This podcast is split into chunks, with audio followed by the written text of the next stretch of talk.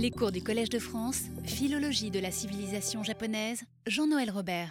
Bonjour, nous allons commencer ce, troisième cours, euh, qui est le deuxième de, sous, ce, titre un peu euh, bizarre. Enfin, vous, avez déjà compris, je pense, pourquoi je le, mets de cette façon, et je le réexpliquerai tout à l'heure. Donc, au cours du,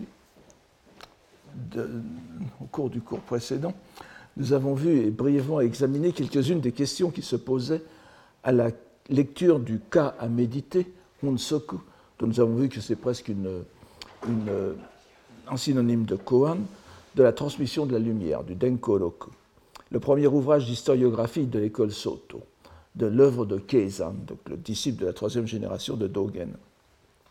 Nous avons vu le délicat rapport qui s'établit dans ce passage, rédigé en chinois fortement marqué de, pseudo-vulgarisme du Chan chinois, mais teinté de japonisme, donc ce, rapport entre deux dimensions d'autorité, celle des patriarches chinois et de la dimension Chan d'une part, et celle du versant japonais représenté par Dogen. Nous avons esquissé le rôle que l'expression chinoise, à l'évidence passée par un, par un pinceau japonais, je vous l'ai montré, je pense, jouait ce, ce, rôle, le rôle que jouait cette expression chinoise dans cette page décisive de l'historiographie de l'école Soto au Japon. Nous allons à présent, toujours dans le but de comprendre l'image que Dogen a laissée de sa vie et de ses œuvres dans le zen japonais, poursuivre l'examen de quelques passages du Denko-roku, de la transmission de la lumière, qui nous donneront d'abord quelques renseignements sur la façon dont l'école Soto se situe dans le bouddhisme japonais, puis nous reviendrons à ce qu'il nous apprend de la vie de Dogen. Revenons donc à la troisième partie de la notice 51, cette, cette, cette, cette partie que l'on appelle le, Teisho, je vous en donne juste, je vous le, mets simplement. Donc nous sommes page 239, la, page 239, vous voyez Teisho euh, sur la partie gauche de, de, de l'image. Et euh, j'ai proposé de traduire ce, terme Teisho par développement. C'est le développement de la partie précédente, le Ki-en, n'est-ce pas, qui est la, Bon, je reviendrai sur le mot Ki-en tout à l'heure, parce que nous y reviendrons aussi, tous ensemble, et qui est, le, qui est la partie, euh, disons, d'exposer de, sur le, la, la, partie chinoise, la première partie de Honsoku. Alors revenons donc sur ce développement qui est, plus proprement le, le, les, explications apportées par l'auteur d'un ouvrage sur ce qui précède. Il y a la partie qui sera, vous verrez, est plus ou moins euh, historique concernant Dogen euh, précédemment, et maintenant c'est la sorte de conclusion que tire l'auteur. Alors voyons-en d'abord l'énoncé. Je vous donne la traduction, vous suivez sur le tableau. Ainsi, plus de 700 ans après la propagation, le Rufu, pas, de la loi bouddhique au Japon, le maître Shi, c'est-à-dire Dogen, suscita pour la première fois la voie correcte. Okosu, qui est donc est un terme qui revient assez souvent, de, de, instituer, on pourrait dire aussi instituer dans tel ou tel pays euh, la loi correcte. Euh, shobo, n'est-ce pas? Shoho, nous revenons là-dessus tout à l'heure. C'est que, ce Iwayuru, je le traduis par c'est que 1500 ans après l'extinction du Bouddha, la 13e année, euh, Mizunoe Sado, euh, de l'empereur Kimmei, qui correspond donc à 552, c'est la date traditionnelle, des images bouddhiques et d'autres objets arrivèrent pour la première fois du royaume de Shilagi. Euh, vous voyez que c'est Shilagi, c'est-à-dire le royaume de Silla en Corée. Ce n'est pas tout à fait exact, comme nous le savons tous. Ce n'est pas le royaume de Shilagi, mais c'est le royaume de Pekche, de Kudara, Kudara n'est-ce pas, euh, qui, allait être, bien sûr absorbé par Shilagi euh, peu de temps après, très peu de temps après même, qui euh, ses premières images le terme, le, terme ici, c'est butsu, euh, butsuzo, n'est-ce pas? Butsuzo, donc qui, qui, est, qui, est, dans les, dans, les anciennes sources. la quatorzième année, donc l'année suivante, 553, ce furent deux rouleaux figurés de sutras qui furent introduits. Alors là, je, passe sur le problème textuel vous, avez ici Butsuzo Nijiku. Je, propose de, remplacer, de, revenir à une, de, retenir une autre leçon d'une autre, autre tradition manuscrite qui est Kyozo, Kyozo plutôt que Butsuzo. Sinon, on, ne comprend pas, euh, on ne comprend pas pourquoi là. Donc, ce sont des, deux rouleaux figurés de sutras euh, qui furent introduits. Euh, et dès lors, Shikashiyori, Shikashiyori c'est un tic de langage qu'a euh, qu'on retrouve souvent chez lui, des signes miraculeux, Regen, de l'efficacité de la loi bouddhique se manifestèrent. Et 21 années après cela, en 574 donc, le prince impérial Shotoku, Shotoku Taishi, naquit, serrant en sa main une relique de Bouddha. Je, passe, sur la, chronologie. C'était sous l'empereur de, c'était la troisième année de l'empereur Yomei. Ce n'est pas tout à fait euh, exact. Donc, nous sommes euh, toujours à Shotokutashi. Donc, après qu'il eut exposé les sutras tels que le lotus, le, le, sutra du lotus, et le Srimala Devi Singhanada Sutra, c'est un terme un peu impressionnant pour le, le, le Shomangyo, les catégories scolastiques, je traduis ici Myoso euh, sous ce, euh, les commentateurs et traducteurs anglais proposent des, choses un peu bizarres. le, sens euh, pour moi est manifeste. Myoso, c'est-à-dire les, termes et les, marques caractéristiques d'une école, c'est exactement comme dans Hosso, n'est-ce pas, l'école Hosso, l'école des, des, marques de la loi, donc c'est une référence au vocabulaire scolastique. Donc les, textes, les catégories scolastiques et les textes euh, doctrinaux se répandirent dans l'Empire japonais. Alors c'est un passage très court, mais très intéressant, parce qu'il est révélateur d'un double souci, euh, et un double souci bien compréhensible de la part des teneurs du, zen japonais, n'est-ce pas? Leur tradition, le, zen et surtout le sotoshu ici, doit à la fois s'inscrire dans l'histoire japonaise et s'en décaler, s'en démarquer nettement. On se souvient du cours de l'an dernier sur Jien et, du rôle immense accordé à la personne du prince Shotoku par euh, le moine du Tendai Jien. Dans son, essai sur l'histoire, dans le Bukansho, comme dans la centurie de Naniwa, Naniwa Hyakushu, le prince impérial, Shotoku Taishi, est le symbole et le garant de l'harmonie des deux lois, la loi bouddhique, Buppo, et la loi royale, Oho, ou bien, euh, donc vous avez aussi Butsudo et Odo. Donc l'harmonie de ces deux lois au Japon est garantie par la personne de Shotoku Taishi. Et vous, vous souvenez aussi dans le Naniwa, euh, Naniwa Hyakushu est vraiment entièrement sous le patronage de Shotoku Taishi comme fondateur du Shitannoji d'Osaka. Donc cette relation harmonieuse a duré, vous vous souvenez du Gukansho, a duré jusqu'au désordre de la guerre des deux clans, de les Genpei no Tatakai, qui provoquèrent la fin de l'ère de l'âge d'or de Heian et de passage à Kamakura.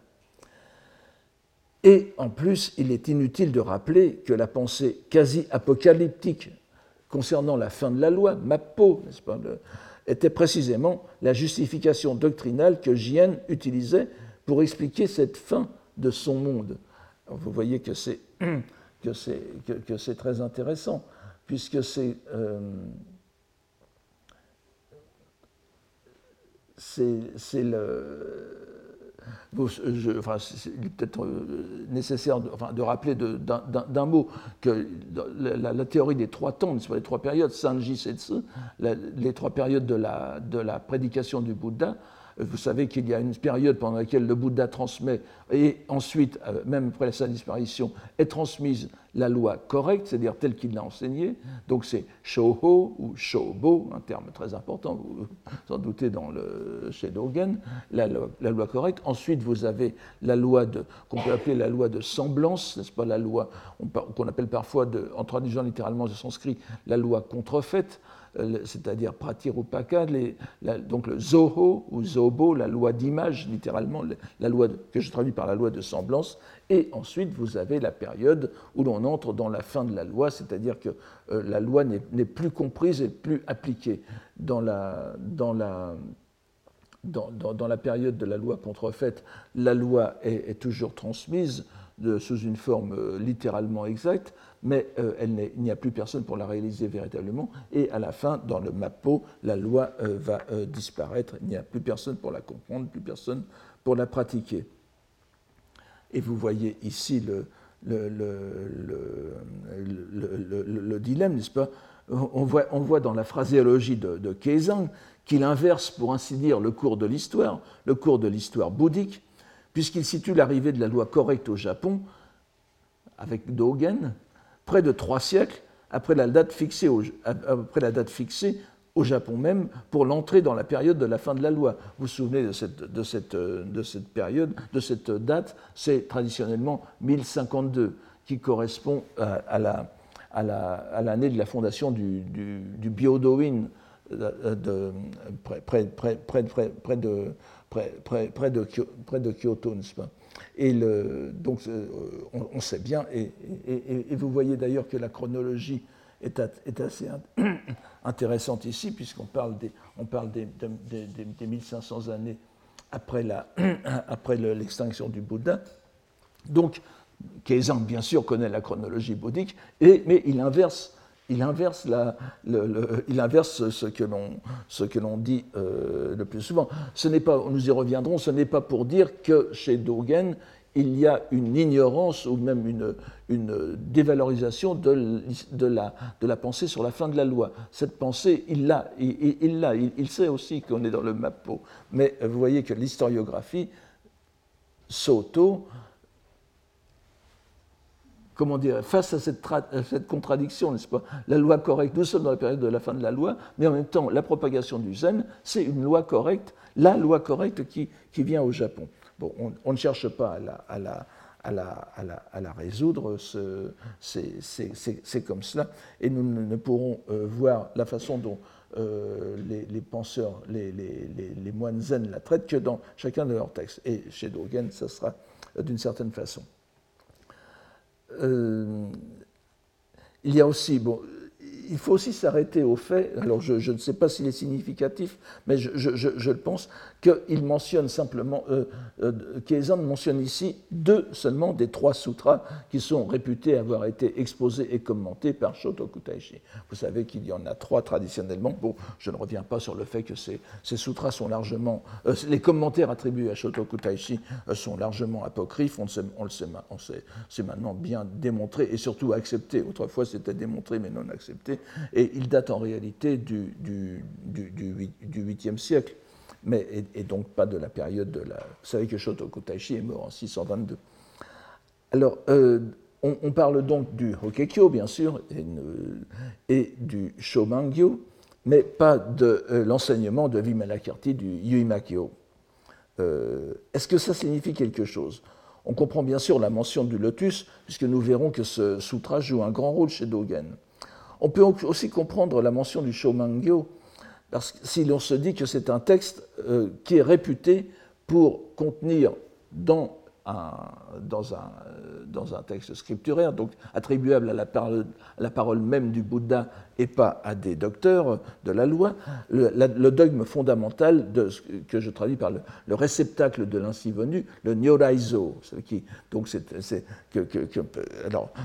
qu'on peut traduire par l'embryon de, de, de Tathagata ou la matrice de Tathagata, euh, selon les. C'est le Tathagata Garba en, sanskrit. Je ne reviens pas sur les polémiques entre matrice et embryon. Garba, euh, garba veut dire le plus souvent embryon, mais ça veut dire aussi matrice. Je, pars du fait qu'en sanskrit, quelqu'un euh, être enceinte, euh, se dit garbavati, euh, garbavan, c'est-à-dire être muni d'un embryon. Donc je, mais, et, j'ai lu de la difficulté en traduisant par réceptacle, puisque le, c'est ce que signifie littéralement le chinois, avant même le mot de trésor, qui est la traduction du shobogenzo. C'est le même mot que dans shobogenzo, n'est-ce pas? Donc euh, ce dogme fondamental de l'embryon de l'ainsi venu ou du réceptacle de l'ainsi venu est lié à la question de la nature de Bouddha, Busho, comme vous le savez, n'est-ce pas? Et nous verrons que c'est, enfin vous, le savez sans doute aussi, cette, problématique de la, cette question de la, de la nature de Bouddha est fondamentale chez Dogen. Donc on peut comprendre que le Shomangyo soit cité. Alors, L'oubli du Vimalakirti, l'oubli ou l'omission, euh, malgré ces nombreux enseignements qui peuvent être reçus tels quels par le zen de Dogen, vous savez par exemple le, silence de Vimalakirti, Vimalakirti répondant par le silence, ça, correspond tout à fait à une, histoire bien connue dans le zen, euh, et, aussi le, euh, fait que, le sutra compare le silence de Vimalakirti au tonnerre, c'est exactement, vous vous souvenez, la réplique de Nyojo, du Zhou le moine chinois, le moine chinois, le maître chinois de Dogen, que nous avons vu la semaine dernière.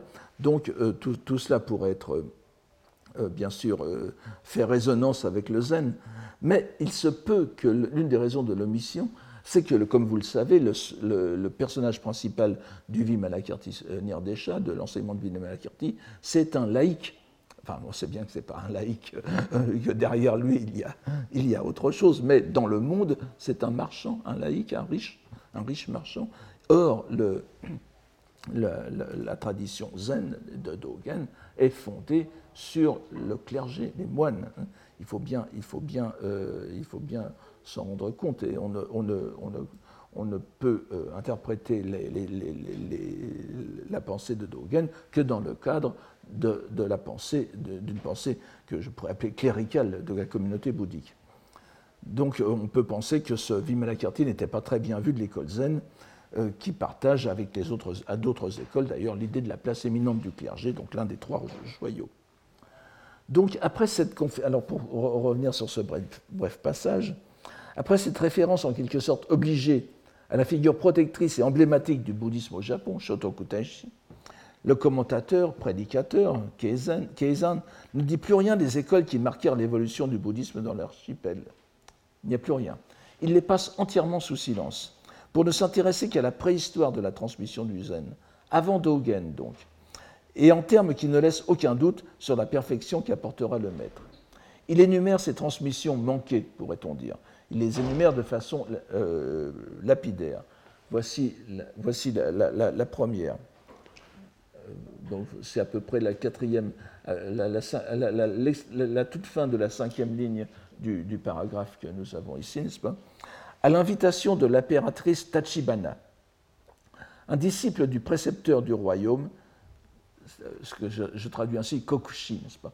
Euh, bon, je, je, suis déjà, euh, j'en ai, beaucoup parlé au séminaire. Je préfère, euh, on, pourrait, on pourrait souvent les, les, les, Américains et les Anglo-Saxons et les traducteurs français parlent de maître national, Kokushi, évidemment. Mais étant donné l'époque, je pense qu'il est mieux de dire maître du royaume, maître étant un peu ambigu, puisque ça peut dire aussi souverain. On veut, je, dirais le précepteur du royaume, le précepteur impérial, si vous voulez, le précepteur de l'empire ou du royaume, Chai Han, vint à la capitale du Sud. Mais de lui, alors un disciple, n'est-ce pas? Mais de lui reste seulement une stèle. Et comme il n'y eut pas de lignée de succession, les usages propres à l'école, Fuki, ne se transmirent pas. Alors, il esquisse ici, euh, Keizan esquisse ici ce qui est souvent considéré comme la première transmission du Chan chinois au Japon, en la personne d'un moine chinois, dont le nom n'est pas mentionné ici.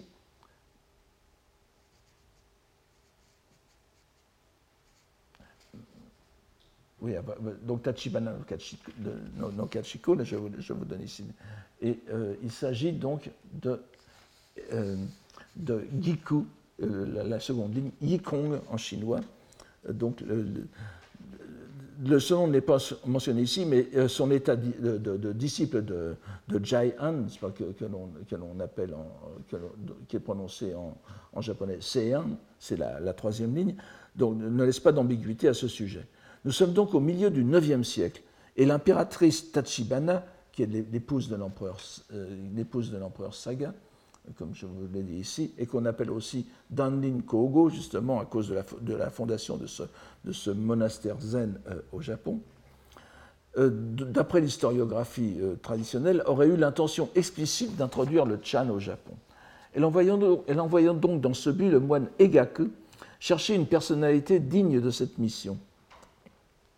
Celui-ci se rendit au Butaishan, donc le grand, centre bouddhique de, du pas euh, chercher une personnalité. Euh, et il y trouva le disciple du moine Jai An, euh, Yi Kong, donc Yiku.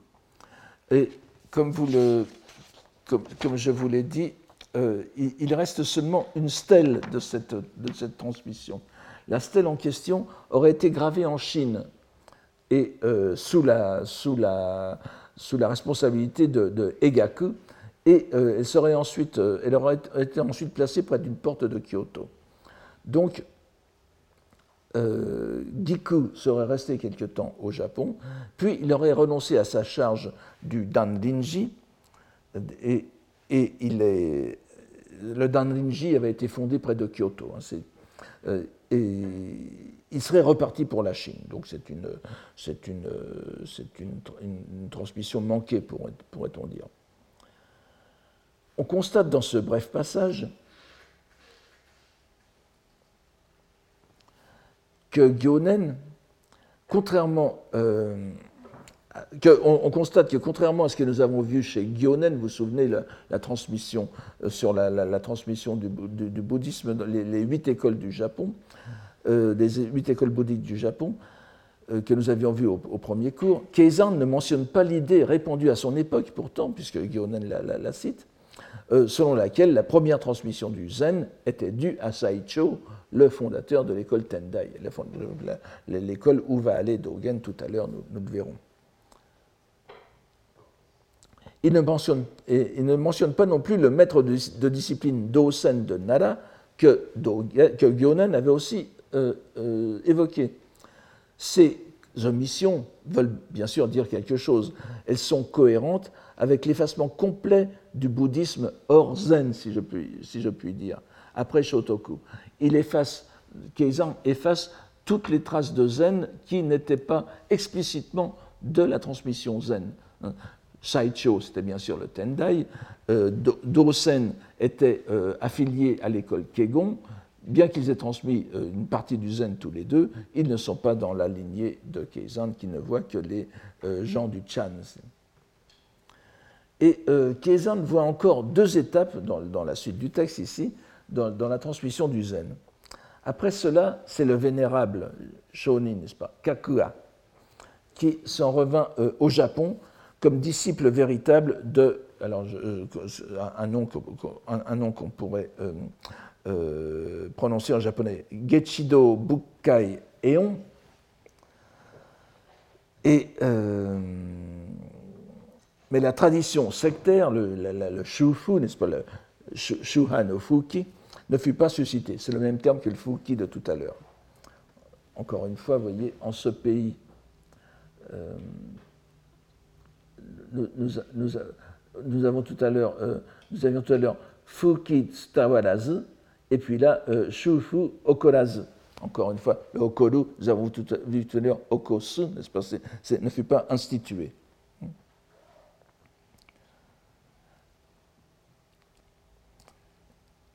Donc, euh, Kakua donc, est un religieux du Tendai, encore, ce que Keizan se garde bien de préciser. Il se rendit en Chine en, 1171 et étudia auprès du maître de Chan euh, Huiyuan. Je vous donne ces, termes ici, n'est-ce pas? Vous avez tout, le nécessaire ici. Et euh, il resta dix années auprès de lui pour revenir après au mont Hiei, tout en acquérant un renom dans la connaissance du zen. C'est donc la deuxième et infructueuse transmission euh, du, Chan. Alors faites attention, Hui Yuan, Eon, euh, là, nous sommes au XIIe siècle, euh, comme vous le savez, Éon, c'est aussi le nom de deux moines chinois bien antérieurs, mais il ne faut pas les confondre, euh, il faut, faut pas les confondre, bien sûr. Vous aviez le moine chinois Hui Yuan Éon, qui était le contemporain de Kumarajiva, donc autour de l'an 400, puis ensuite vous en avez un autre qui est le contemporain du grand maître du Tendai Yi au VIe siècle. Donc c'est un troisième euh, Yuan qui appartient à la tradition d'Inzai du Zen.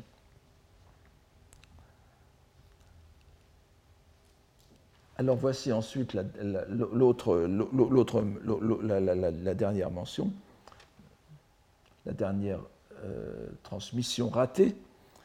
En outre, la tradition sectaire du religieux Huechang, c'est-à-dire Esho, je, passe sur les variantes de, de caractères, ça n'a pas d'importance, fut reprise dans la lignée du recteur monacal Eisai, ou Yosai, que vous connaissez déjà, donc celui qui a transmis le, le, Rinzai au Japon.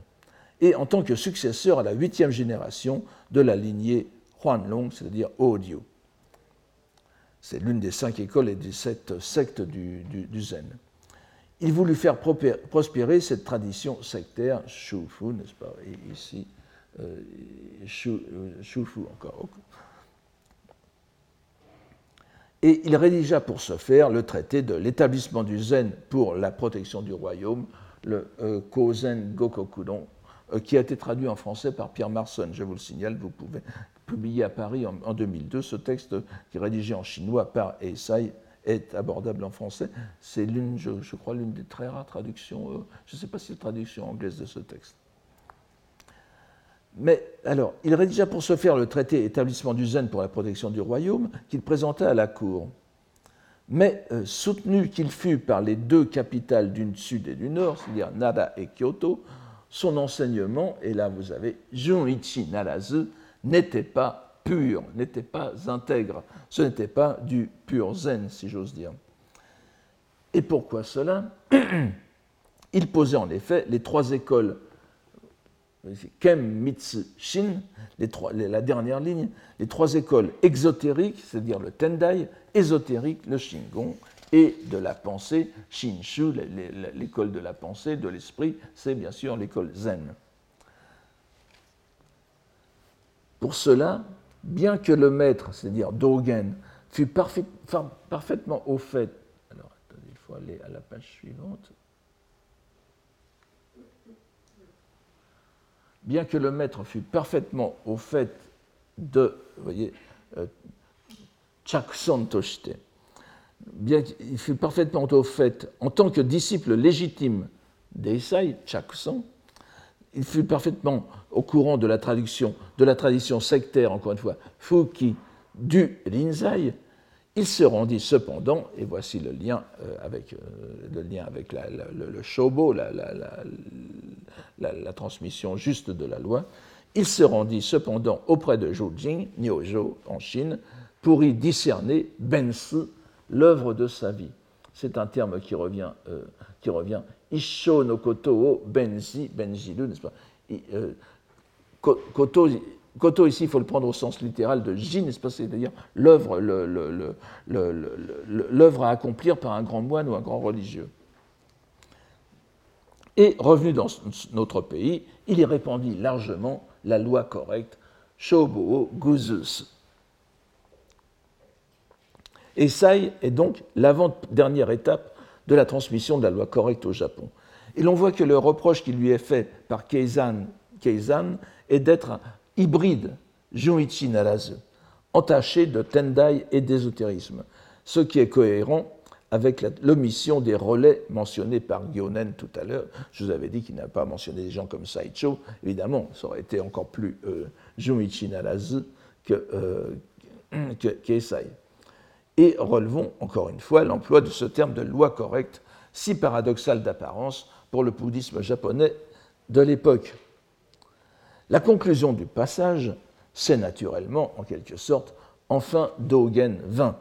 Et je vous le dis euh, donc, telle fut véritablement la destinée un, du royaume, le bonheur Saiwai, Shitono Saiwai, le bonheur de ses habitants, euh, ce fut exactement comme l'entrée du 28e patriarche, c'est-à-dire Bodhidharma, Daruma, en terre chinoise, vous avez ici, vous avez Todo, n'est-ce pas?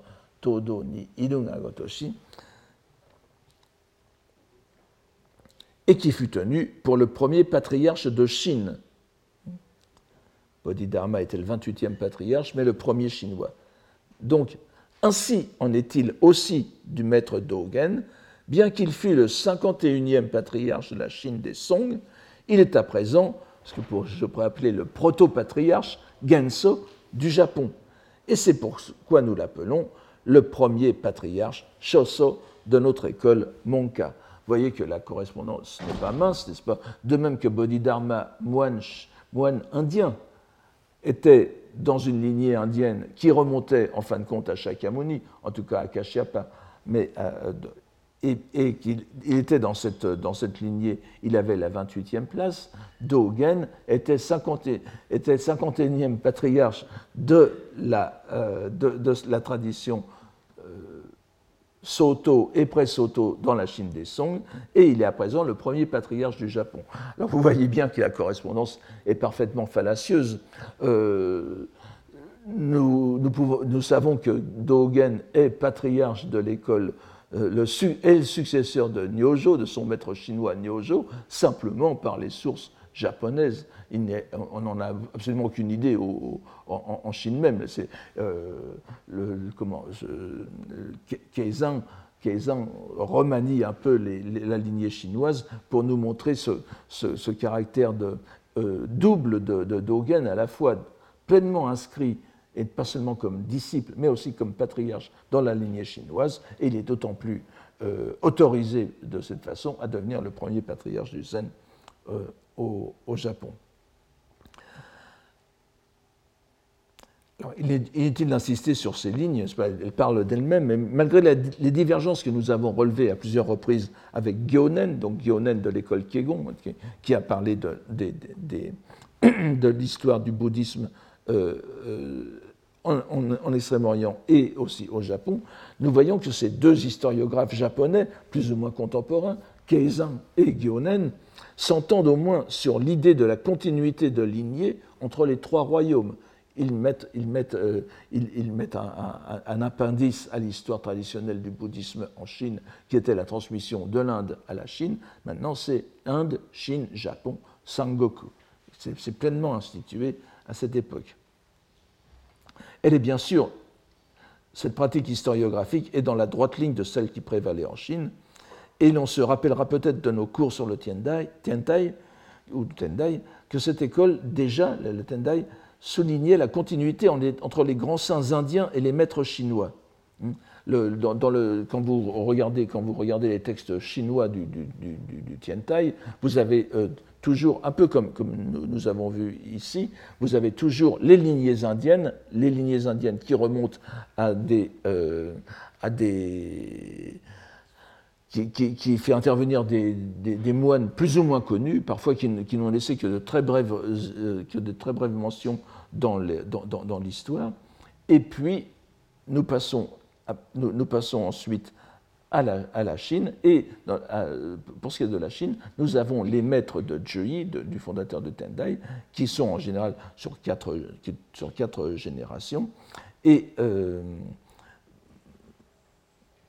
par, exemple, le, la, lignée courte, je vais, je vais l'appeler la lignée courte du, du Tiantai chinois, du Tendai, ce sont les maîtres de Zhi et Nagarjuna c'est-à-dire euh, le, grand, philosophe indien du, du 3e, 4e siècle, est, considéré comme le premier patriarche du Tendai, euh, du tendai euh, chinois. Donc ici, nous avons la, même, pensée qui est, en, action. Les historiographes du bouddhisme japonais concrétisent ainsi dans l'élaboration de ces lignées une vision que ceux qui étudient de façon plus distanciée le bouddhisme sino-japonais finissent souvent par remarquer d'eux-mêmes. Parce que ce n'est pas complètement faux, enfin, pour, ce, qui va, pour, ce, qui, pour ce qui concerne le saut entre la Chine et le Japon. À savoir que tout spécialement dans l'histoire des doctrines, je parle des doctrines de la pensée, il arrive une période dans l'histoire des doctrines chinoises où l'historien doit détourner son regard du continent pour l'apporter vers l'archipel s'il veut suivre l'évolution historique précise de certains dogmes dans une continuité explicite. C'est-à-dire qu'il y a un moment où le, bouddhisme chinois se dilue à travers plusieurs écoles, mais si on veut vraiment faire une histoire scolastique de la pensée de tel ou tel concept, par exemple justement sur la, nature de Bouddha, la façon dont les différentes écoles ont traité la question de la nature de Bouddha, et si on veut le faire toujours en gardant les lignes de, transmission euh, scolastique, sectaire, si vous voulez, eh bien on est obligé de passer de, la Chine au Japon. C'est vrai tout spécialement pour le Tendai ou le, ou le, le Fashiang, le Hosso. Et c'est tout spécialement vrai des doctrines Tendai qui nous concernent ici spécialement, puisque Dogen a été formé dans ces doctrines, euh, qui connurent euh, au Japon même une, une évolution d'autant plus intéressante qu'elle s'inscrivait dans un prolongement très circonscrit de façon rigoureuse par la logique scolastique. Et nous, aurons l'occasion de voir l'importance de cette remarque sur euh, Dogen, pour comprendre Dogen. Et ce que nous avons lu dans le Honsoku, tout chinois de la semaine dernière, illustre à merveille la raison de cette bifurcation historique. où Dogen passe du statut de, 51e patriarche chinois à celui de premier patriarche japonais. C'est sans conteste l'épisode du dépouillement du corps et de l'esprit, Shinjin Datsudaku, qui est la clé de ce passage du flambeau, pour reprendre le terme, terme zen bien connu, n'est-ce pas? Dento. Ce précepte, qui fut le catalyseur de la grande compréhension de Dogen, Daigo, n'est-ce pas, Oinaru Satori, est présenté comme issu de la bouche du maître chinois, vous vous en souvenez. Mais nous avons vu qu'il s'élabore pour le moins de façon dialectique entre le maître chinois et le disciple japonais, si ça a vraiment eu lieu, au point que nous pouvons en faire une création commune. Et nous avons vu aussi les remarques que l'on a pu faire sur les conditions langagières de, l'échange entre, sur ce. L'échange clé intervenir entre celui qui est présenté comme le 50e patriarche chinois, Xu Jing, et le 51e, Dogen, ne repose pas sur une transmission lignagière, à la différence de maximes zen bien connues, rappelées par Gyonen. Vous vous souvenez, vous avez toutes sortes de maximes euh, du, zen, Furyu Monji, Kyoge Betsuden, n'est-ce pas? Ne, pas ne pas établir d'écriture, une transmission en dehors des sutras, etc. Mais ici, c'est bel et bien un nouveau dogme qui n'est pas transmis avant Dogen, même si c'est Zhu Jing qui l'aurait dit, n'est-ce pas? Ce, dogme considéré comme fondateur du bouddhisme Soto-Shu euh, japonais et une maxime fondatrice chinoise, eh bien, elle apparaît avec Dogen, même si c'est Dogen en Chine.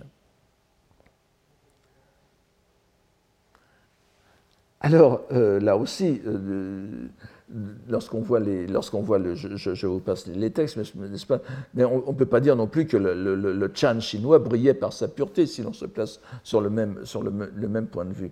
Mais euh, pour l'historiographie des gens comme Keizang, seul le maître de Dogen, Niojo Jing, se distinguait par son intégrité au milieu de moines qui avaient perdu le sens de la loi bouddhique. On trouve des citations de cette teneur dans toute la notice de Keizang. Donc l'emploi répété du, terme loi correcte pour caractériser l'enseignement apporté par Dogen au Japon répond au souci constant de Keizan de contraster la pureté de Dogen avec le caractère mêlé de, ses prédécesseurs, et en particulier Eisai. Même chose pour son maître chinois. Il n'est pas question, bien sûr, pour Keizan de suggérer l'influence d'autres écoles dans sa doctrine. Or, nous allons voir que la vie de Dogen, telle que nous le présente, la présente Keizan lui-même, nous donne à réfléchir et à revenir sur ce rapport avec les traditions qui l'ont formé. Nous revenons donc à la doctrine, à la notice biographique de, de Keizan, telle qu'il l'expose dans la deuxième partie de ce texte, c'est-à-dire la partie intitulée Kien c'est au tout début, n'est-ce pas vous La page de droite, vous voyez qui N, littéralement. qui, je vous l'ai déjà dit, ce sont les facultés, les facultés des êtres telles qu'on peut les recevoir, qui, les rendent aptes à recevoir telle ou telle euh, doctrine, et N, ce sont les affinités créées entre celui qui, euh, qui, enseigne et celui qui reçoit, ou bien avec un Bouddha, ici c'est évidemment le, prédicateur. Et souvenez-vous quand même que N, que vous avez dans Engi, Innen, etc., euh, veut dire aussi relation, relation historique. Et il y a, on, peut, on, peut, on pourrait aussi comprendre ce qui N en contexte japonais avec une nuance historique, c'est-à-dire donc biographique. Alors, Euh, cette fois, nous abordons la biographie, euh, euh, la biographie plutôt la géographie de Dogen telle qu'elle était transmise et euh, acceptée dans l'école Soto. C'est tout l'intérêt de, ça, ce n'est pas faire l'histoire de Dogen, nous avons des masses de, choses là-dessus, c'est de voir ce, ce, qui se disait de lui. Donc le maître avait pour nom réservé Imina, Imina, n'est-ce pas, le Dogen. Euh, chaque, mot, chaque mot fait problème là-dedans. Alors, je, ne vais pas, bien sûr, je ne vais pas vous, je ne vais pas, euh, mais vous savez, euh, le, nom réservé est en principe un nom personnel que l'on a et qui est public, qui, est rendu public après la, soit après la mort, c'est-à-dire il est utilisé, il est utilisé par tout le monde après la mort de l'intéressé c'est pour ça qu'on l'appelle parfois non posthume, mais euh, ce, n'est pas. Simplement, on ne sait pas si c'est Dogen son nom, euh, son nom réservé, son nom personnel, si vous voulez dire, si vous voulez, ou bien Kigen, avec le, caractère Ki qui est madé et Gen qui veut, qui veut dire sombre, qui est présenté comme un nom qui lui a été conféré après sa mort. Alors, bon, mais bon, tout le monde l'appelle Dogen, appelons-le ainsi. Son clan laïque, c'est-à-dire ce, voyez, Zokusho, c'est-à-dire son, clan et son nom à la fois. Euh, Sho, veut dire le nom, le nom clanique, n'est-ce pas? Était, Minamoto. Donc c'était quelqu'un de la branche des Minamoto.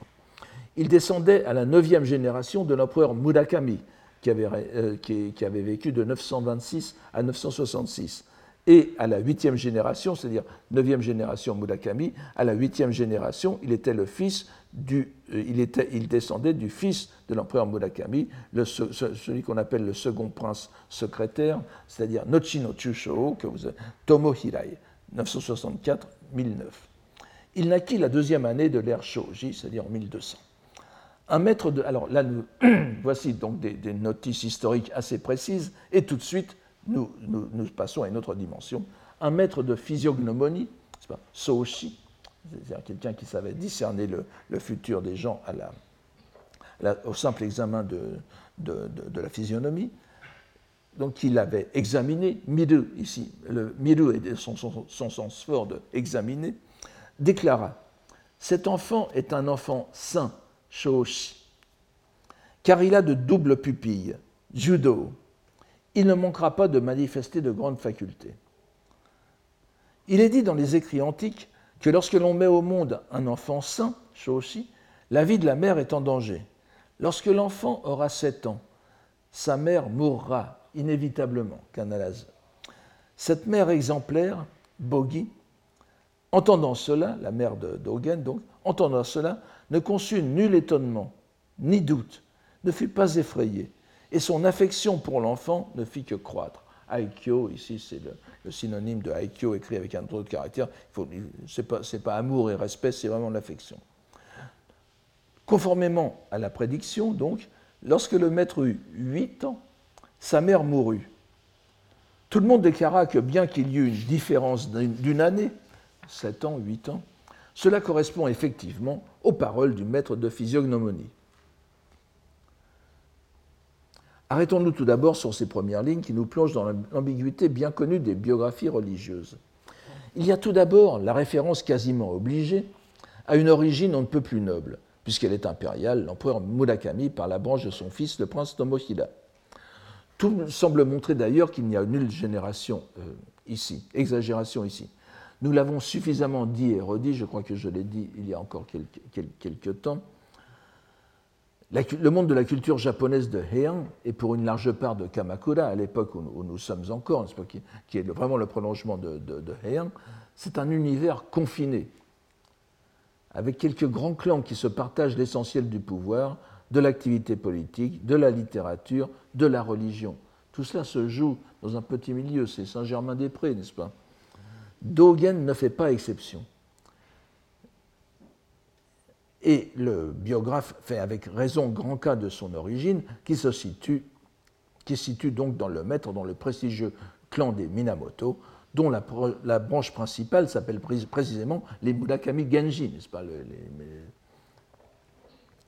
Mais tout le monde aura remarqué que si la mère est mentionnée, d'ailleurs mentionnée en, en, termes très vagues, elle est mentionnée comme mère, simplement, on ne dit pas d'où elle vient, on ne dit pas un mot du père. C'est lui qui appartient au Minamoto. Et là, il y a, évidemment, il y a un petit problème. L'opinion la plus répandue est que son père, le, père de Dogen, donc, n'était autre que euh, Minamoto no, Michichika, qui était aussi euh, connu sous le nom de euh, Koga no Michichika, qui était aussi un poète et un écrivain reconnu. Et ceux qui sont plus attentifs se souviennent peut-être que l'année dernière, c'était ce Minamoto no Michichika qui avait démis, enfin qui avait, réussi à effacer, à, à mettre de côté, à, se débarrasser de Fujiwara no Kanezane. Fujiwara no Kanezane, vous voyez encore une fois, les Minamoto, cette fois non pas contre les Taira, mais contre les Fujiwara. Tout cela, ce sont quelques grandes familles qui se disputent le pouvoir. Et Fujiwara no Kanezane, c'était le frère aîné de Jien, de Jien donc, qui était euh, patriarche du, Tendai, et qu'il était encore au moment où Dogen, euh, enfin qu'il a été encore, mais vous vous souvenez qu'il a été patriarche à Éclipse, si je puis dire, il a été quelque temps, très peu de temps avant que Dogen euh, n'entre dans le Tendai. Nous allons le voir dans, cet épisode dans un instant. Donc, nous, tout le monde s'accorde à dire que le père était Michichika, et nous n'avons aucune raison de mettre en doute cette, euh, idée de, des historiens et même de la tradition. Alors, on peut penser qu'il y a eu un scandale autour de la naissance euh, sans que l'on puisse aller plus loin. Est-ce que sa mère était mariée avec quelqu'un d'autre lorsqu'elle a conçu euh, Dogen comme fils de Michichika ou, enfin, Toujours est-il que le silence est un peu, euh,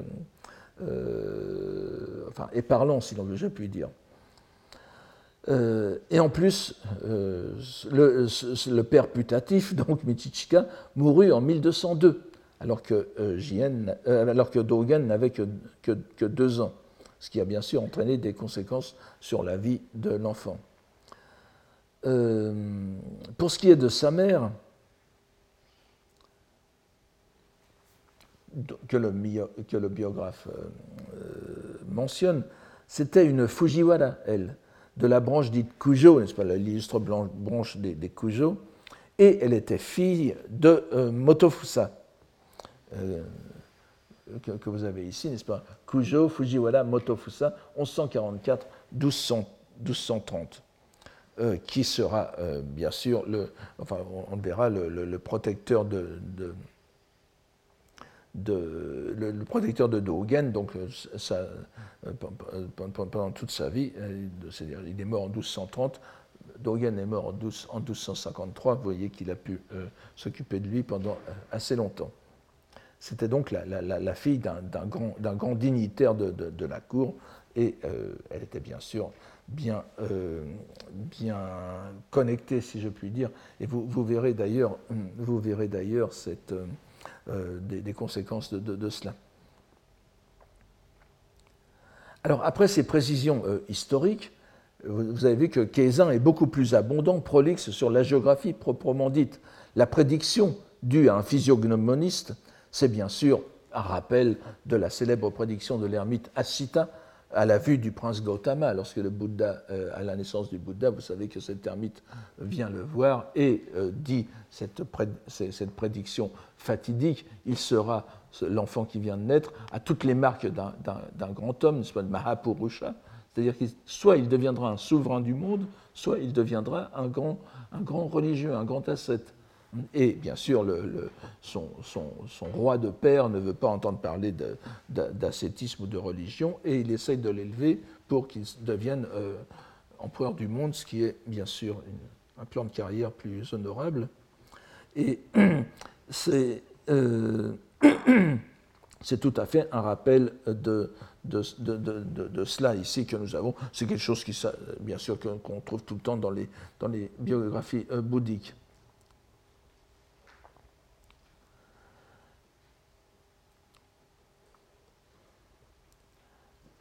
Alors, euh, la mort du père est passée sous silence. Peut-être que ça influe avec le fait que le nom aussi du père soit passé sous silence. Mais il y a eu un, épisode autrement plus tragique de sa vie, qui est évidemment la mort de sa mère lorsqu'il est euh, âgé de, 8 ans. Là, on n'est pas dans la géographie, c'est certainement un terme, euh, quelque chose de réel. Alors vous vous demandez pourquoi, pourquoi a-t-il des doubles pupilles? C'est un, un un état, euh, un état physiologique qui existe vraiment.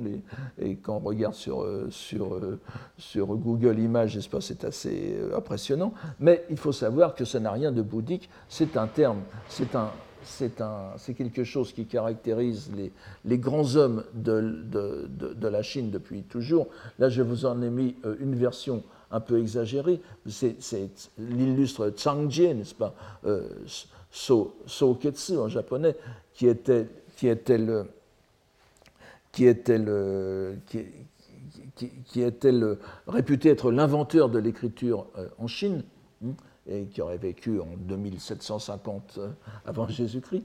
Mais vous voyez que de façon tout à fait récurrente dans l'histoire dans chinoise, les êtres exceptionnels avaient soit, alors euh, c'est un peu ambigu, soit quatre yeux, soit quatre pupilles. Hein et euh, euh, ou parfois même quatre yeux avec deux pupilles dans chaque œil. Enfin, vous voyez, ça peut aller, très loin. Mais euh, alors, c'est quelque chose qui est non bouddhique à l'origine, mais ça s'est répandu en Chine comme marque des grands hommes. Et Dogen est un, illustre prédécesseur en la personne de Yi, Qingyi, c'est-à-dire Tendai Daishi, le grand maître du Tendai, hein, euh, donc l'école d'où va sortir, où va entrer et d'où va sortir euh, Dogen. Donc vous voyez que la mention de cette double pupille, de ces doubles pupilles chez Dogen euh, peut être considérée comme un rappel, exactement comme l'histoire des lignées que je vous ai expliqué tout à l'heure, C'est pour mettre Dogen, encore une fois, au niveau d'un personnage aussi illustre au Japon, dans le Japon de la fin de Heian et du début de Kamakura que le fondateur chinois du Tendai, Qingyi. Et euh, en même temps, euh, ces doubles pupilles fait qu'il dépasse Saicho, le fondateur japonais du Tendai, qui lui ben, était comme tout le monde. Il a, on, a bien essayé de lui attribuer une, lignée impériale chinoise, mais euh, sans, trop, y croire. Et euh, on, ne parle pas de caractéristiques particulières de, son corps. Donc Dogen euh, transcende, le, transcende le Tendai japonais en ayant les marques caractéristiques du fondateur du Tendai chinois. Alors après, nous avons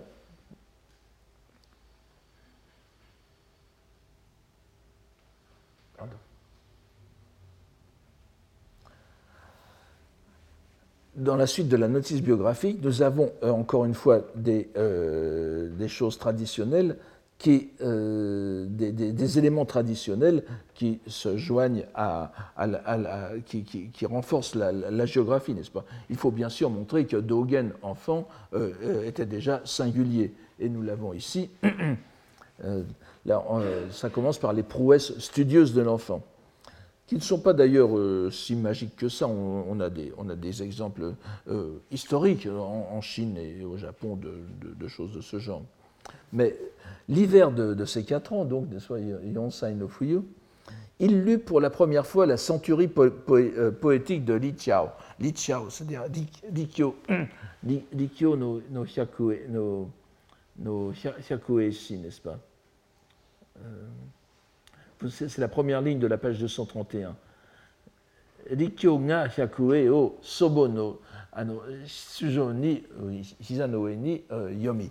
Donc il lut euh, les, les, les, la centurie poétique. Alors cette centurie poétique de Li Qiao, ce n'est pas Bon, c'est très bien de le lire à 4 ans, ce n'est pas non plus un exploit extraordinaire. Ce, ce, Li un, était plutôt un homme d'État euh, euh, et, poète à ses heures euh, des Tang, et dans cette centurie poétique, c'est Hyakue, n'est-ce pas? Ces 100, 100, poèmes, ils sont en réalité au nombre de 120. Et ils, ont, ils, sont, très, courts et ils sont classés par catégorie. Chaque titre chaque titre fait un caractère. C'est-à-dire que donc vous avez euh, le, soleil, la lune, la, montagne, etc., etc. Et c'est considéré, euh, à l'époque de Heian particulièrement, comme un livre de lecture, de première lecture pour les enfants, n'est-ce pas? C'est la méthode euh, Bocher ou je ne sais quoi pour, pour les enfants de l'époque. Donc c'est bien, mais c'est pas non plus euh, extraordinaire. Et sur les genoux de sa grand-mère, allusion quand même. Alors là, nous sommes. donc ça serait, ça serait, euh, ça serait certainement l'épouse de l'épouse de Motofusa. On voit, euh, l'enfant n'était quand même pas complètement isolé, malgré ce que l'on essaye de, dire souvent dans les, dans les hagiographies et dans les biographies. Et à l'automne de ses sept ans, il offrit à son père affectueux, Hein, vous voyez ici le, terme, c'est euh, Jifu, je crois, il me semble, oui, et à son père affectueux, une copie de sa main du. Alors, Shushi, littéralement les poèmes des Chou, n'est-ce pas? C'est-à-dire, c'est le livre des odes, le, des, des, odes, le, livre, le classique de la poésie, euh, le, le n'est-ce pas? Shikyo chinois. il a recopié le Shojing et il l'a offert à son alors, qui était son père à l'époque? On va, revoir ça dans, un instant. Son père adoptif, bien sûr. Il a été repris dans la lignée euh, maternelle. Euh, euh, manifestement, la, lignée paternelle, enfin, on voit qu'il y a un problème. Il n'a pas été pris dans la lignée paternelle, mais dans la lignée maternelle. Donc il a recopié le Shojing, ce qui, ce qui, est pas mal quand même pour un enfant de, de, de, 7 ans, au moment où il allait bientôt perdre sa mère. Mais euh, alors les, plus illustres lettrés et connaisseurs dirent tous alors que l'enfant n'était pas du tout venant et qu'il méritait d'être appelé enfant prodige Jinto. Viennent ensuite très brièvement esquisser les différentes étapes de sa marche vers la vie religieuse, qui était un enfant déjà marqué par l'absence de son père. À l'âge de 8 ans, il eut je, continue. Il eut le malheur de perdre sa mère, nous l'avons vu, et profond fut son chagrin.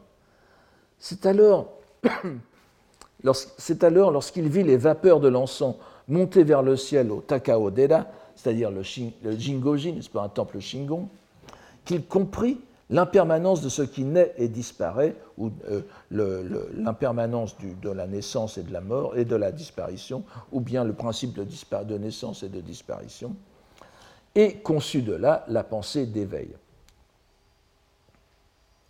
Alors vous voyez que nous avons ici le mot satoru, encore satori. Vous vous souvenez que la dernière fois, j'avais attiré l'attention sur le fait qu'il ne faudrait pas euh, traduire systématiquement Satori par l'illumination ou l'éveil, comme on le fait souvent. Vous en avez une preuve ici. Vous voyez que ce, terme de compréhension, d'intellection est toujours présent dans Satori.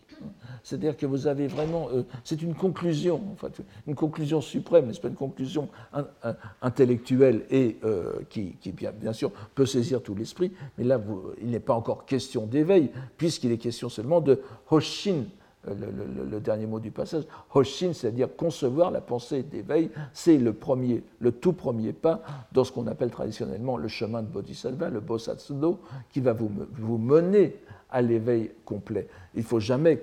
Euh, alors c'est vrai que parfois, enfin plus maintenant, mais autrefois beaucoup de traducteurs traduisaient Hotsubo Daishin comme, euh, euh, réaliser l'éveil. Non, c'est le tout premier pas. C'est simplement dire ah je voudrais bien, sortir de, ce monde, nest pas? Et, que, que l'on conçu ainsi. Alors vous voyez que le mot satori est déjà utilisé ici. Et c'est la mort de sa mère qui aurait été la cause de son premier pas dans la vie religieuse. Et alors il se met sérieusement à l'étude. Et là, ça devient un peu plus fort que la centurie de Li Chiao quand même. Au printemps de ses 9 ans, il se mit à la lecture de l'Abhidharma Kosha de, Vasubandhu, le Seishin no. Euh, Seishin de euh, Abidatsu, euh, le, Kushanon, n'est-ce pas? Abidatsuma Kushanon. Et euh, c'est une, une, lecture certainement peu agréable pour un enfant que cette encyclopédie scolastique, dont l'étude était encouragée dans toutes les écoles c'est ça qui est intéressant, afin de fournir la base des connaissances admises dans l'ensemble du bouddhisme d'expression chinoise. C'est vraiment le quid, l'encyclopédie de base du, bouddhisme chinois. Euh, ce qui est très intéressant, c'est qu'il est réputé, alors, euh, c'est réputé être un texte du petit véhicule. Vous vous souvenez, lorsque nous avons parlé des huit écoles, des, huit écoles prévalentes à la fin de Heian, il y a le, le Kushashu, n'est-ce pas, le, le, le euh, qui, est, qui, est, euh, qui est considéré comme une école du petit véhicule. Mais bien que ce soit euh, un, texte réputé être du shoujo bukyo, du petit véhicule, c'est le texte de base. C'est là-dedans qu'on apprend les, les, les, les, briques élémentaires qui font la vision du monde du, du bouddhisme. Et il ne faut pas méconnaître le rôle constant de ce texte qui a été jusqu'à l'époque Meiji, vraiment, et, même au-delà encore. Euh, il y a encore une trentaine d'années, toutes les écoles, enfin les grandes écoles scolastiques japonaises avaient, euh, tous les étudiants avaient, une sorte de, tableau, de synopsis de, du, du, du qui vous donnait tous les termes clés. Donc, euh, de façon très précoce, Dogen s'engage dans le bouddhisme traditionnel. Euh, ce, qui fait, ce, qui provoque la, phrase suivante d'un moine blanchi sous le harnais, si je puis dire, Ginen Skutoku, donc un, vénérable, un vénérable qui a, passé du temps dans, la vie monastique, qui déclara euh, qu'il a l'esprit aussi aiguisé, dit, n'est-ce pas, qu'on pourrait dire aussi Satoshi, que Manjushri, ce qui n'est pas rien. Il a véritablement des facultés dignes du grand véhicule. C'est Daijo no Ki, faculté. Alors vous voyez, c'est assez savoureux. Il lit le couchalon, qui est l'emblème du petit véhicule, et le moine dit euh, il a vraiment l'esprit du grand véhicule. Bon, je ne pense pas qu'il y ait de l'humour là-dedans, mais ça veut dire qu'il était vraiment très doué. Et le maître, alors là, c'est un petit détail amusant, le maître, malgré sa jeunesse, garda ses paroles au fond de l'oreille, dit le Mimino Soko, et redoubla d'ardeur à l'étude. Je voudrais au moins euh, poursuivre encore, euh, je vais le faire le plus rapidement possible, mais euh, finir, finir ces descriptions du cursus de Dogen jusqu'à son entrée dans le Tendai. Euh, qui est, son entrée et sa sortie. Vous allez voir. Donc c'est page 231, le, dernier paragraphe. En ce temps-là, n'est-ce pas, Tokini, alors Matsudono no Zenjo, alors ici vous avez Go, je crois, on voit très mal, mais il faut, il faut remplacer par Zenjo Kaku, n'est-ce pas On pourrait traduire le cire méditant de Matsudono, c'est-à-dire euh, c'est l'appellation respectueuse de Fujiwara Motofusa, qui, serait le, grand-père, puisque c'est le, père de sa mère, c'est le grand-père de Dogen, qui a vécu de 1145 à 1231. Et euh, alors là, oui, je, ne, je ne vais pas entrer. S'agit-il de ici euh, s'agit-il vraiment de Motofusa ou de Modoie, qui est le troisième fils de Motofusa, euh, il y a les, historiens, les vrais historiens hésitent là-dessus. Je ne vais pas prendre, euh, je, ne vais pas prendre position. Moi, pour l'instant, Motofusa me va très bien et avec cette appellation se rapporte à Motofusa. Et bon, on, peut, on peut considérer que c'est lui qui, de toute façon, c'est lui qui est derrière, n'est-ce pas, de tout cela? Donc en ce temps-là, le sire méditant de Matsudono, Matsudono c'est-à-dire Shoden, le Shoden Sanso, qui est un, à, Kohata, Kowata, qu'on lit aussi parfois Konohata euh, ici, euh, qui, est, qui est près de Uji, Donc, euh, ce, grand dignitaire, qui faisait partie des plus hauts dignitaires du royaume, Kampaku Sekke Soku, et euh, nul n'aurait pu l'égaler. Il était un modèle pour souverain et ministre. Ce grand personnage adopta le maître et en fit officiellement, alors là le, terme c'est Yoshi, n'est-ce pas, son neveu, c'est-à-dire littéralement fils du frère. Et euh, beaucoup de commentateurs et, et, de traducteurs veulent à tout prix que cela veuille dire son l'adopta comme son fils, son fils adoptif. Ce n'est pas ce que dit le texte. Mais euh, bon, là, encore une fois, euh, est-ce que on, voit qu'il y a quelques histoires de famille qui ne sont pas euh, faciles à régler. En tout cas, il, en fit officiellement son neveu, c'est-à-dire le fils de son le fils de son frère. Alors, c'est vrai que s'il en fait le fils de son frère, on pourrait plutôt penser à Moroie que Motofusa. Mais tout, tout, cela est très. Ça, ne concerne pas trop comme.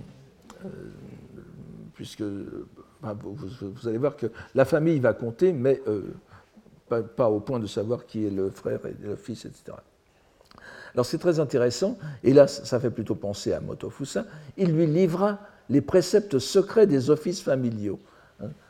C'est-à-dire que c'est euh, Ie no Hiketsu Osazukete.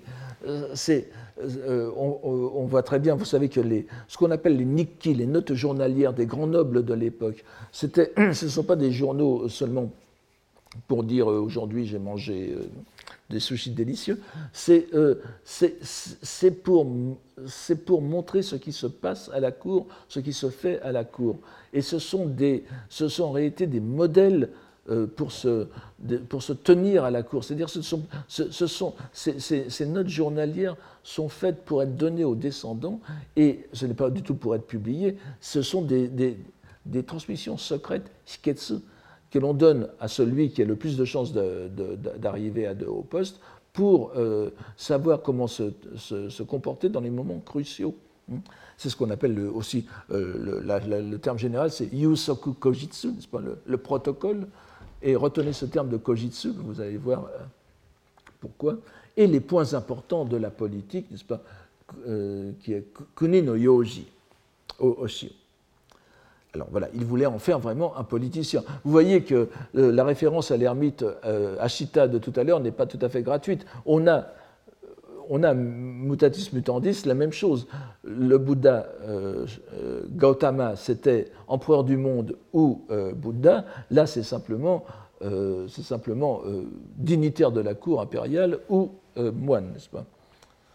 Donc, il, attend beaucoup de lui dans la carrière politique. Et à l'aube de ses 13 ans, Hadu, n'est-ce pas, il allait, après lui avoir fait passer le rite de la majorité, le Gempuku, l'installer à un poste important de la cour, Choka. Vous voyez qu'il avait déjà euh, donc il a 12 ans, 12 ans à, notre 13 ans selon le, mode de calcul japonais, euh, sino-japonais, mais 12 ans pour nous, il allait déjà lui donner un petit grade euh, de, cour. Donc l'important de ce passage, c'est que Dogen, malgré son statut familial précaire, était à présent muni de solides protections qui pouvait le mener à un cursus honorobe tout à fait enviable. Et on se doute bien que ce n'est pas, ça ne sera pas le cas, c'est ce que l'on va voir tout de suite, mais le maître, à l'insu de tous, quitta en secret la villa de Kohata pour se rendre au pied du mont Hiei. Alors, va-t-il déjà à Nendiakuji C'est Fumoto, n'est-ce pas? C'est le pied du mont Hiei. Ce n'est pas Yama, hein, ce serait plutôt Tera, c'est-à-dire que ce serait plutôt le Onjoji, le Miidera, qui, est, est du, côté au-dessus, n'est-ce pas, du, mont, du. C'est le grand, nous sommes toujours dans l'école Tendai, mais c'est les adversaires les plus acharnés du, mont Hiei. Alors, à l'époque s'y trouvait un prélat, Hogen, n'est-ce pas, l'œil de loi, littéralement, c'est le, plus bas des trois, des trois hauts grades monastiques, qui s'appelait Ryokan. Bon, je, passe sur lui. Il, faisait partie de la haute hiérarchie du monastère. Il était instructeur, c'est-à-dire sentatsu, à la fois dans l'exotérisme, les, doctrines exotériques et ésotériques. Et c'était aussi l'oncle maternel du maître, Gaikyu. Vous voyez, il n'est pas si seul que cela quand même, Dogen. Et Dogen se rendit à ses appartements Shitsu, alors on peut imaginer, euh, vous savez que vous avez visité les temples japonais, plus on est haut dans la hiérarchie, plus on a euh, euh, la cellule, ce n'est plus le hojo, n'est-ce pas?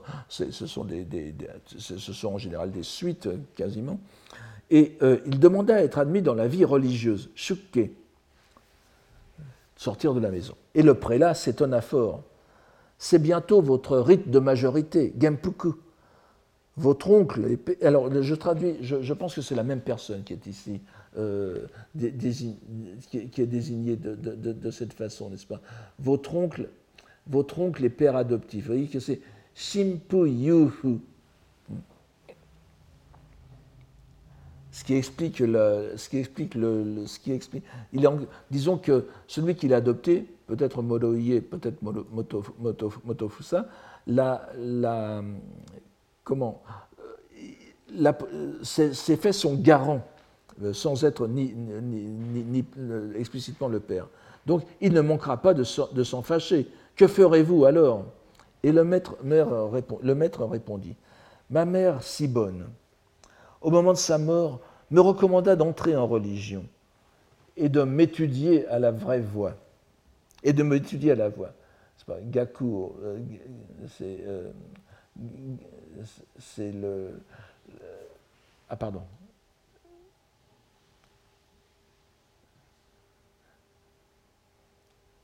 Voyez. Euh, Gakudo, Seyo, je, je, je, traduis un peu comme Anatole France, mais j'aime bien cette expression, s'étudier un, qui est tout à fait le Gaku, et le studio latin. Je pense aussi comme elle, et n'ai pas l'intention de me mêler à la poussière du vulgaire, Zokujin. Jin, la poussière, Hokodi, Chili, veut dire aussi les passions, les passions du monde. Mon seul désir est d'entrer en religion, et ainsi montrer ma gratitude envers ma mère, ma grand-mère, et ma tante maternelle. Vous voyez, les trois femmes qui comptent dans sa vie. La grand-mère, on l'a déjà vu, c'est sur, ses genoux qu'il lisait, euh, les, poèmes. Et euh, la tante maternelle n'est pas intervenue, mais manifestement, elle est euh, sans doute la, ça, serait ici la femme de, Moto, de. Cette narration ne nécessite pas de commentaire spécial nous voyons encore une fois comment tout cela s'inscrit dans une trame narrative bien traditionnelle. Mais il n'y a pas de raison de mettre l'épisode en doute, malgré les, euh, malgré les, vous voyez l'espèce de, de, rappel, de rappel de la biographie du Bouddha. Le prélat, Hogan, n'est-ce pas, laissa couler des larmes d'émotion et lui permit de se, de se mettre à son service et il résida dès lors au Senkobo, dans le vallon de Hanya, Hanya-dani, au Shuryogon-in de Yokawa. Donc Yokawa, c'est le côté, en effet, par rapport à Kyoto, c'est de l'autre côté du mont Hiei, et il est plus proche du Miidera, n'est-ce pas, du côté du lac Otsu, si vous voulez. Et euh, c'est un endroit que l'on visite encore, un, petit, beau, n'est-ce pas, une petite chapelle euh, habitable, et il y a une, image très naïve de, d'ailleurs, qui est là, qui est très, très, intéressante. Donc, nous avons la fin. Enfin, à l'âge de 14 ans, le 9 du de, quatrième mois de la première année de Kempo, c'est-à-dire 1213, il reçut la tonsure du patriarche de l'école, le, Zasu, le recteur monacal Sojo Koen, ce n'est pas JN. Mais vous voyez qu'il y a Cohen, il y a le même caractère, ils sont dans la, dans la lignée. C'était quelque temps après euh, le troisième mandat de, de, JN. Il reçut les commandements de Bodhisattva, Bosatsukai, je, n'insiste pas là-dessus, dans la salle d'ordination de Len Ryakuji, devenant ainsi Biku. Alors cette fois, nous sommes vraiment dans, au Mont à Len Ryakuji, et pas au Miidera il devient, ainsi moine selon euh, l'ordination de Bodhisattva qui avait été établie par Saicho, ne l'oubliez pas. Enfin, Saicho était mort lorsque la permission de la cour impériale est arrivée, mais c'est Saicho qui avait fait la demande. Ce n'est pas l'ordination complète traditionnelle. C'est pour ça que euh, l'appeler bhikkhu est un peu, un, est un peu, un, bhikkhu, c'est celui qui a reçu l'ordination traditionnelle justement. Or là, nous sommes, dans les, commandements de Bodhisattva, ce qui n'est pas tout à fait la même chose, mais on n'a pas. Euh, c'est allé là-dessus. Donc dès lors, il étudia la quiétude et contemplation, shikan, de la montagne, yamano, euh, no, no, Sanke no, Shikan, la montagne c'est le, mont Hiei bien sûr, et Shikan c'est le grand euh, principe de méditation, les grandes pratiques de méditation, et en même temps le Makashikan, le, le, traité du maître du Tendai, qui est la lecture obligée de tous les grands moines Tendai, de, tous les moines Tendai de, l'époque, ainsi que les enseignements secrets en provenance de l'Inde du Sud. les, Nanten no nos, nos n'est-ce pas euh, euh, C'est-à-dire, ce sont les deux grands, les deux grands sutras euh, tantriques, les deux grands sutras ésotériques que sont le, le Dainichikyo et le, Kongocho, le Kongo Chokyo. Il, étudie vraiment bouddhisme exotérique et bouddhisme ésotérique. C'est très important de, de, savoir ça. Et à partir de l'âge de 18 ans, il lut dans sa cellule tout le Uchini, n'est-ce pas, dans, il, s'est confiné chez lui, il lit tout le canon bouddhique, Issaikyo, une fois. Alors le, le, à l'époque euh, devait avoir très peu d'endroits de, distraction, et l'une des pratiques que, l'on trouve souvent évoquées, et d'ailleurs chez, euh, Nichiren aussi, et un moine, un, moine quasiment, enfin un peu antérieur à un, peu antérieur à Dogen, et, ils, ont tous lu le, le c'est-à-dire l'ensemble du canon bouddhique, ce qui fait quand même à, l'époque déjà plusieurs, plusieurs milliers de, rouleaux, n'est-ce pas, de, livres, donc plusieurs centaines de, volumes. Et euh, c'est aussi, on peut, on peut penser, bien que je ne trouve pas de, texte décisif à ce sujet, on peut penser que c'était quand même une pratique parce que souvent, ce n'est pas le cas de Dogen, manifestement il l'a lu rapidement, mais souvent vous avez une pratique qui consiste à le lire sur 12 ans. C'est-à-dire, je ne sais pas si c'est une pratique, mais on trouve dans plusieurs biographies des indices, des, notes selon lesquelles tel moine a lu l'ensemble du Daizokyo ou du Issaigyo en 12 ans. Euh, Dogen l'a fait bien sûr plus rapidement. Mais il n'est pas satisfait. Et nous revenons au Midera, le Yama, euh, nous avons Yama n'est-ce pas, le, le, le, le, le, qui est la, montagne, Yama, et le Onjoji, le Midera, qui est le Tera, qui est la, concurrence. Et cette fois, il va au Midera voir le préfet monacal Koin, qui était également un oncle maternel du maître. Vous voyez que, en fin de compte, bien qu'il soit orphelin, il a de la famille partout. Et personne n'aurait pu l'égaler parmi les docteurs de l'époque. Je finis dans trois minutes. C'est pourquoi il s'enquit auprès de lui du grand œuvre de l'école, Daiji, n'est-ce pas C'est un terme très fréquent. le grand œuvre du Bouddha, le grand œuvre d'un moine, c'est ce qu'il doit faire. alors, quel est, le, but du Tendai? Et le préfet monacal Koin l'instruisit de la sorte. Voilà que tu mets en doute les dogmes ultimes de notre, époque, de notre école, Nanji, n'est-ce pas Donc, il, le tutoie enfin, comme un disciple. Ils ont été transmis oralement au fil des générations, depuis les maîtres Dengyo et Jikaku, c'est-à-dire Saicho et Ennin, les grands, représentants du Tendai. Je ne suis pas en mesure d'éclaircir tes doutes, mais j'ai entendu des de, relations distantes que le grand maître Hadukani, c'est ainsi que je traduis Hadukani, que le grand maître Dharma, c'est-à-dire Bodhidharma, vint de l'Inde aux terres de l'Est pour transmettre justement le sceau de Bouddha cette tradition sectaire se répand à présent dans l'Empire, Tenka, c'est-à-dire le Japon, sous le nom de l'école de méditation, Zenshu. Si tu veux résoudre cette affaire, rends-toi auprès d'Eisai, de, de du Kenninji, et enquiers-toi de leur protocole, Kojitsu. Alors vous voyez que Kojitsu, et là c'est très subtil, tout à l'heure nous avions vu que celui qui a adopté, euh, que ce soit Motofusa où euh, a adopté euh, Dogen, voulait lui enseigner le Yusoku Kojitsu. Le terme n'est pas utilisé, mais tout le monde le comprend derrière. Lorsqu'on le, Hiketsu, les, usages de la cour, c'est Yusoku Kojitsu. Et là, le terme est repris explicitement Kojitsu, mais au sens donc, de, au sens donc de, des usages, mais des usages monastiques. Vous voyez, euh, on passe de l'état laïque du but laïque de la vie au but religieux. Et il conclut, il faudra aller chercher la voie très loin à l'étranger. Nous arrêtons ici, c'est donc Dogen est entré au Tendai, il en euh, euh, dans le Tendai, il en sort assez rapidement, et il va maintenant se diriger vers le Zen, puis surtout vers la Chine. Donc il est à présent en route, et nous allons voir au prochain cours ce qu'il avait rapporté de ce parcours. Je vous remercie pour aujourd'hui, je suis désolé d'avoir dépasser de beaucoup l'horaire. Merci beaucoup. Retrouvez tous les contenus du Collège de France sur www.colège-2-france.fr.